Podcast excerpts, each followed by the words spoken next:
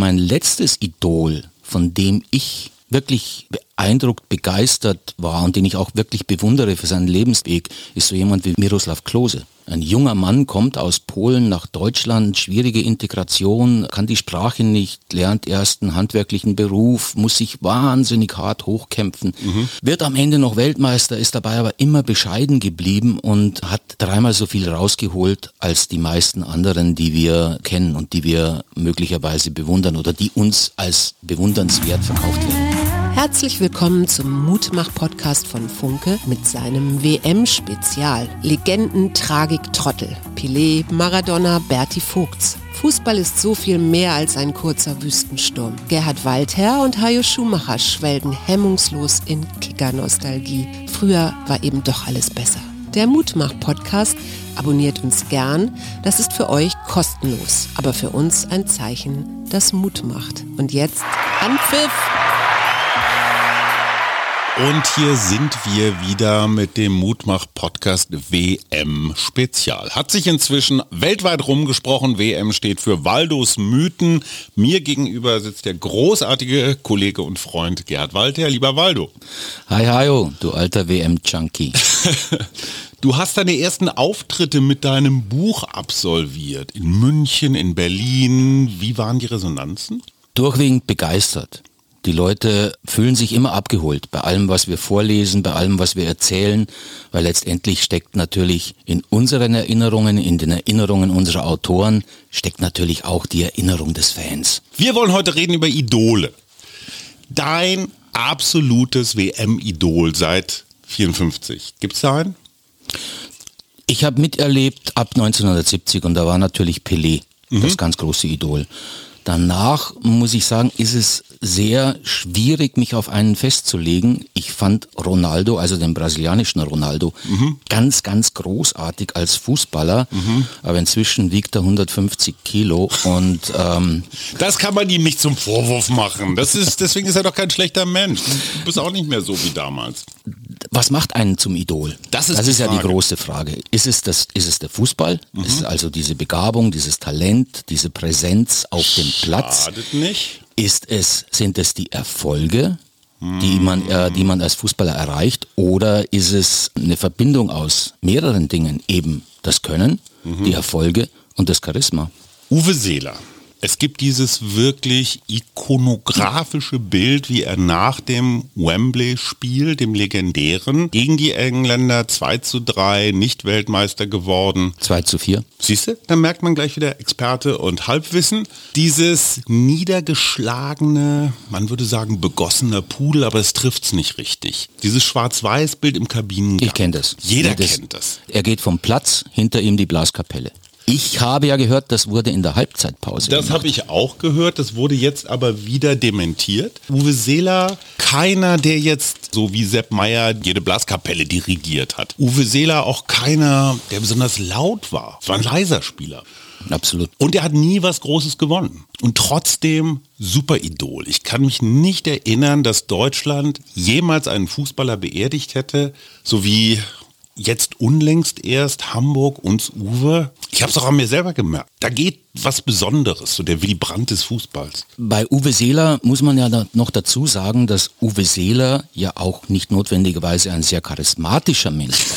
Ich wollte es nicht so. Also, und seine Qualitäten waren ja doch eher die nicht so glamourösen, also ein harter Arbeiter, diszipliniert. Nicht ins Ausland gewechselt. Obwohl man ihm damals ein Vermögen geboten hat. Die ja. kamen ja mit einer Million, glaube ich, in Millionen Mark im Koffer aus Turin angereist. Und er hat sich dann mit seiner Ilka besprochen zu Hause und dann haben sie gesagt, wir bleiben doch lieber hier. Ja? Aber das war damals auch eine andere Zeit. Äh, man darf nicht vergessen, dass das damals noch so war, dass alle Spieler, die ins Ausland gewechselt sind, mehr oder weniger verfemt waren in Deutschland. Mhm. Schnellinger hat im Ausland gespielt, Haller hat im Ausland Deutschland mhm. gespielt. Ich glaube, mich zu erinnern, dass Juskowiak sogar im Ausland gespielt hat in den 60er Jahren und dann nicht mehr für die Nationalmannschaft nominiert wurde. Vaterlandsverräter. So war das, genau. Und in der Zeit hatte natürlich die Entscheidung von ein paar Sympathiepunkte extra eingebracht.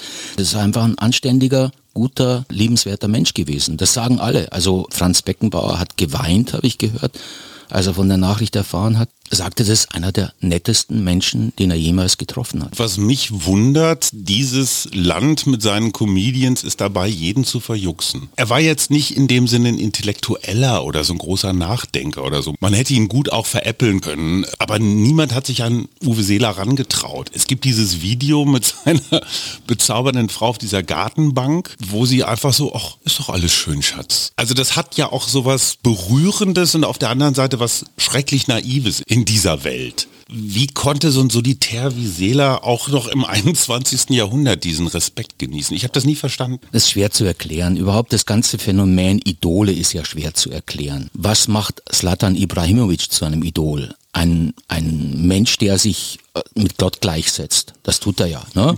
Ach komm, das tun wir doch auch dann und wann mal. Mir passiert das eher selten. Was macht jemanden wie Ibrahimovic zum Idol oder einen wie Eric Cantona?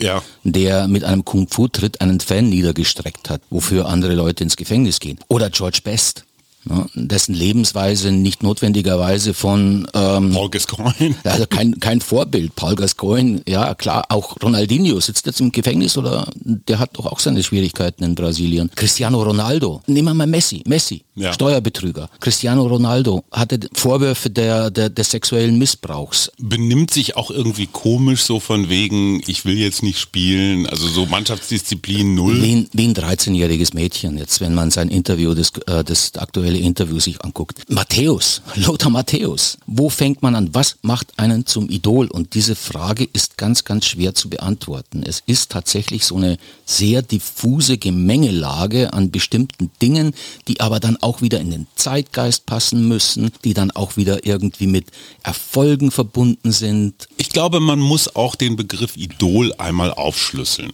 Es gibt so Jahrhundert-Idole, du hast Pelé erwähnt, äh, Uwe Seeler, Maradona, Beckenbauer, ob wir wollen oder nicht. Johann Cruyff. Also die sind im ewigen Gedächtnis des Fußballliebhabers verankert. Zinedine Zidane. Cantona, ich würde mal sagen, das war so ein kurzzeitiges Idol. Also da gibt es schon nochmal Unterschiede. Ne? Ja, Messi hat ja mal gesagt, um unsterblich zu werden als Fußballer musst du Weltmeister werden. Stimmt das? Cantona hat nie bei einer WM gespielt, meines Wissens nach. So jemand wie Ibrahimovic hat zwar mal gespielt, aber mit den Schweden kannst du halt nicht weit kommen. Oder David Beckham. Ja. David Beckham war nie Weltmeister. Es gibt ganz, ganz viele große Fußballer, Figo, die waren nie Weltmeister und das fehlt denen halt. Beckenbauer wurde Weltmeister. Pelé ja. wurde Weltmeister. Matthäus wurde Weltmeister. Und Beckenbauer auch noch als Spieler und Trainer. Und Zinedine Zidane in Frankreich mit zwei Toren, der Sohn algerischer Einwanderer, mhm. mit dieser Truppe, die zum ersten Mal diesen Begriff geprägt hat, ne, multikulturell ja. und wir, der Fußball hat da was ganz was äh, Verbindendes, was Identitätsstiftendes. Und er war sozusagen die, der Posterboy dafür. Wobei ich glaube tatsächlich, dass da auch eine große Lüge zugrunde liegt. So von wegen die Nationalmannschaft ist jetzt hier so ein multikulturelles Ensemble und deswegen sind wir das als Nation auch. Das ist natürlich Quatsch. Weil deswegen ist in den Banlieues von Paris nicht auf einmal Friede, Freude, Eierkuchen. Und wenn du dir die politische Entwicklung in Frankreich anguckst, also da hat die Nationalmannschaft nicht so viel Anteil an einer Befriedung. Ja, das ist jetzt nicht das Motiv.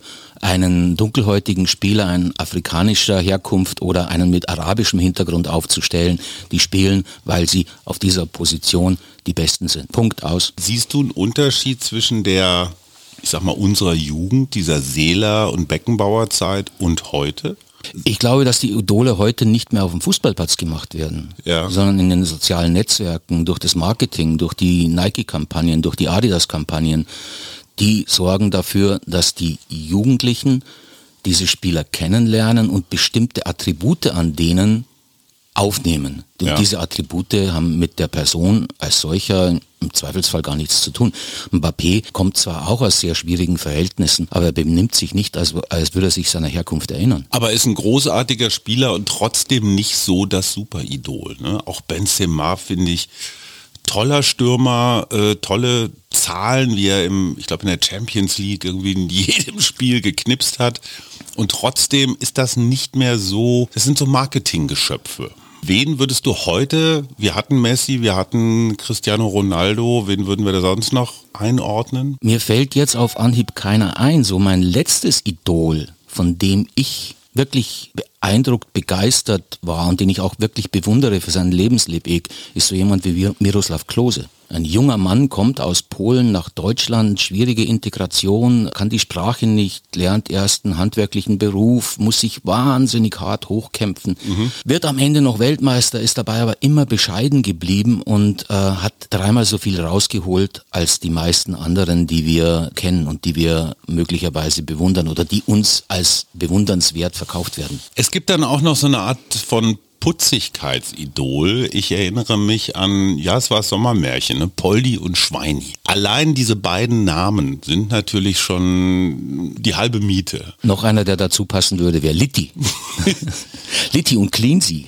Ja, dieses I ist auf jeden Fall ganz wichtig. Also jeder braucht so einen eigenen Namen. Ne? Also bei Uwe Seeler war es uns Uwe, bei, bei Beckenbauer war es der Kaiser. Bei Gerd Müller war es der Bomber der, der Nation. Bomber. Was mit Sepp Meier? Den habe ich eine Weile lang bewundert als Kind, bis er mir dann irgendwann auf die Nerven gegangen ist mit dieser zwanghaften Juxigkeit. Mehr gibt es dazu eigentlich gar nicht zu sagen. okay, Punkt. Natürlich, diese zwanghafte Juxigkeit, die steckt halt in dem Mann drin. Mhm. Der ist halt so. Ich glaube, dass Sepp Meyer tatsächlich einer so der ersten Entertainer in diesem Geschäft war die es auch verstanden haben, über den Fußball hinaus eine Popularität aufzubauen.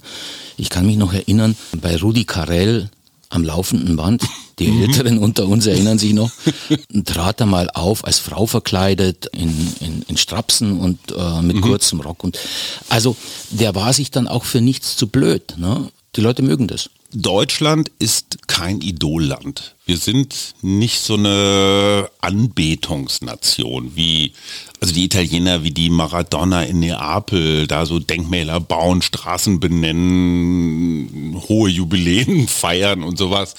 Es ist schon schwer, auch in Deutschland ein Idol zu sein, weil dieses Bodenständig ist, glaube ich, extrem wichtig. Ich habe mal eine Dokumentation gesehen, Helmut Haller fährt zurück nach Bologna, mit denen er mal Meister geworden ist. Da mhm. bricht der Verkehr zusammen. Wenn Timo Boll in China aus dem Taxi steigt, dann laufen Tausende und Abertausende von Menschen zusammen, nur um Timo Boll anzufassen. Er wurde auch mal in Timo Boll, ein Tischtennisspieler, den, selbst in, Deutschland, den selbst in Deutschland kaum jemand kennt. Stimmt. Timo Boll in China wurde zum most sexiest person gewählt. Wir standen nicht zur Wahl, muss man dazu fairerweise sagen. Die bedingungslose Liebe können wir hier gar nicht. Bodenständigkeit hatten wir schon, Entertainment hatten wir auch schon, sportliche Qualität. Oliver Bierhoff schießt das Golden Goal der EM.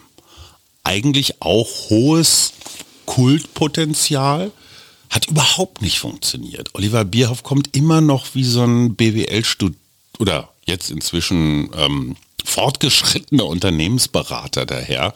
Das Gegenteil von Star. Da muss man jetzt aber mal Deutschland auch verteidigen. Ich meine, die spielen Fußball. Ja. Wovon, wovon reden wir? Das Religion. Ist, das, ist, das ist Entertainment. Das sagst du jetzt so kalt. Das sage ich nicht kalt, das sage ich ganz einfach, weil es so ist. Entschuldigung, Lothar Matthäus beispielsweise hat ja außerhalb des Fußballplatzes wenig hinterlassen, was ihn zum Idol machen könnte. Neben den Elfmeterheld Andi Brehme 1990 Andi Brehme könnte ein ewiges Idol sein in Deutschland, ist aber weitestgehend untergegangen und verschwunden. Entscheidende Frage, brauchst du, um Idol zu sein, eine bestimmte Position? Also ist es für einen Stürmer leichter, weil der schießt ja Tore, idealerweise sogar entscheidende Tore.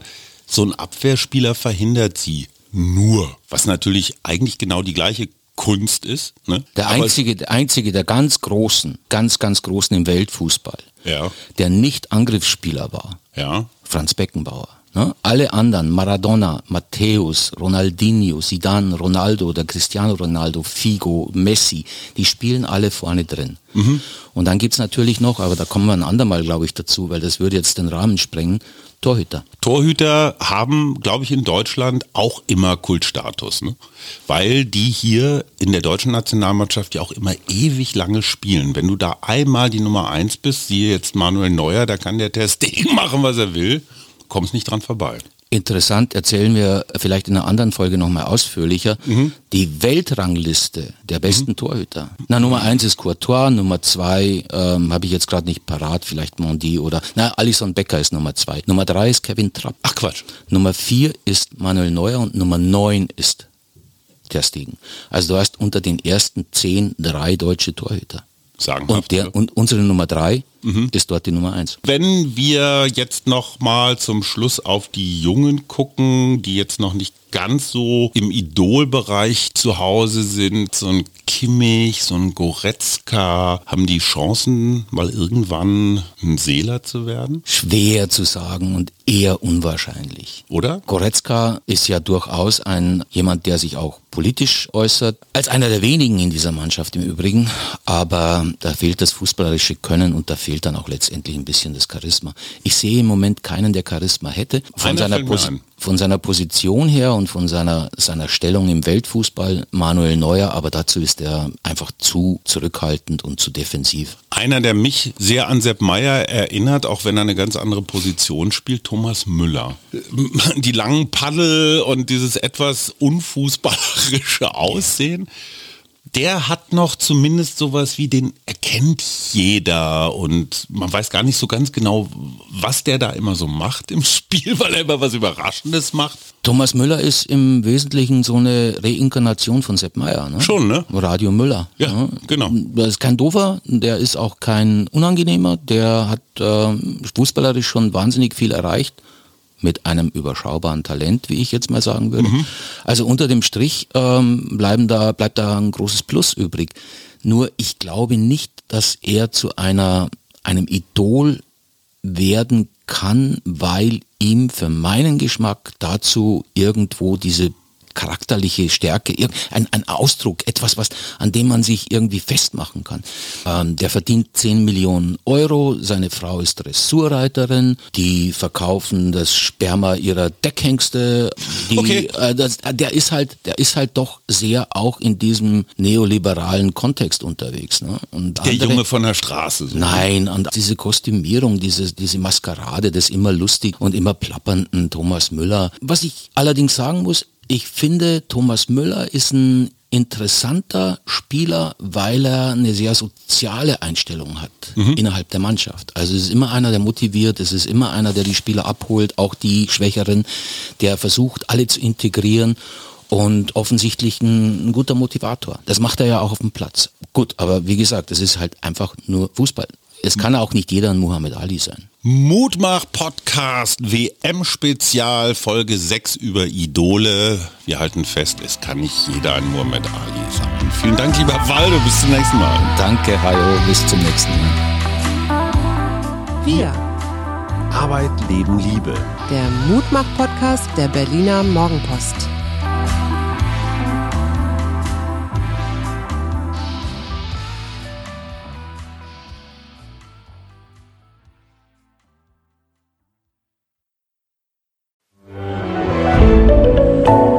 Podcast von Funke.